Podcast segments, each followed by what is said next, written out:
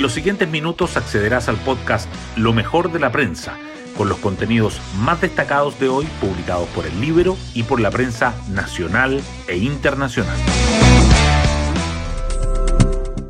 Muy buenos días, hoy es miércoles 19 de abril de 2023. Soy Matías Zamora y este es el podcast Lo mejor de la prensa producido por el libro.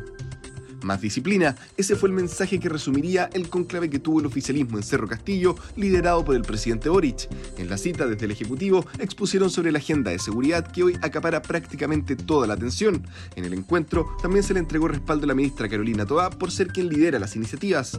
Pero no por esto será más fácil la labor. De hecho, prácticamente a la misma hora de la reunión en Viña del Mar, en Calama se produjeron graves incidentes.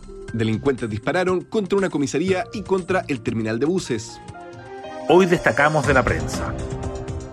Cámara despacha ley dos proyectos clave para agilizar expulsiones en semana marcada por tema migratorio. Los diputados aprobaron con apoyo transversal la reforma constitucional que aumenta el plazo de detención para realizar la expulsión administrativa. También visaron con el rechazo a Prodignidad y otros la iniciativa que amplía la hipótesis de control preventivo y dota policías de nuevas herramientas para identificación de migrantes irregulares. El Ejecutivo había cuestionado esta propuesta, pero descartó recurrir al TC y valoró su aprobación. Caso Sierra Bella, pide incauta computador de alcaldesa y ex jefe jurídico de Municipalidad de Santiago. A solicitud del jefe de la Fiscalía Metropolitana Centro Norte, Patricio Cooper, la policía se trasladó hasta la municipalidad para concretar la entrega voluntaria de dispositivos tecnológicos de la DIL Irexi Hasler y de sus principales asesores en la fallida compra de la clínica Sierra Bella. La jefa comunal colaboró con la pesquisa, aunque dijo que no ocupa celular institucional y se negó a entregar el teléfono personal. Congreso inicia debate de sexto retiro y propuesta suma descolgados oficialistas.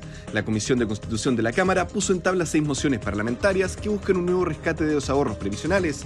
Los promotores de los giros, que van desde un millón de pesos hasta el 100% de los fondos, expusieron sus argumentos. Previamente, el ministro de Hacienda y la presidenta del Banco Central advirtieron los efectos negativos de los retiros. Comisión experta, oposición pide no desfigurar acuerdo inicial.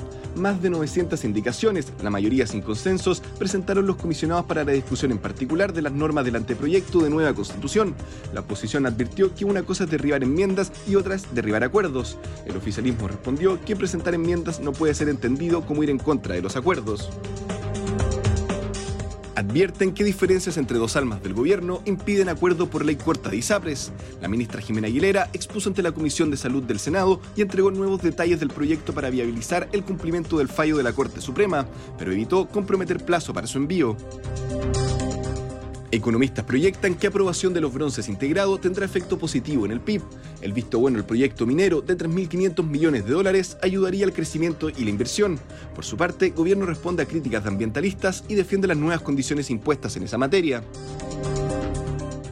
jueza ordena a Fiscalía entregar nombre de testigos protegidos en causa contra Yaitul. La magistrada acogió solicitud de la defensa para conocer la identidad de los cinco testigos y su participación en los hechos que se le imputan delitos al vocero de la coordinadora Arauco Mayeco. Fiscal criticó decisión y evalúa apelar. Y el Libro publica, abogado que defiende al vocero de Temucuicuy, Mijael Carbones, fue candidato del Frente Amplio. Y nos vamos con el postre del día. Cristian Garín avanza octavo de final del ATP 250 de Múnich. El tenista chileno debutó con victoria ante el local Marco Topo y ahora enfrentará al italiano Lorenzo Sonego. Su objetivo es asegurar clasificación directa al Master 1000 de Roma. Yo me despido, que tengan un excelente día y será hasta una nueva ocasión del podcast Lo mejor de la prensa.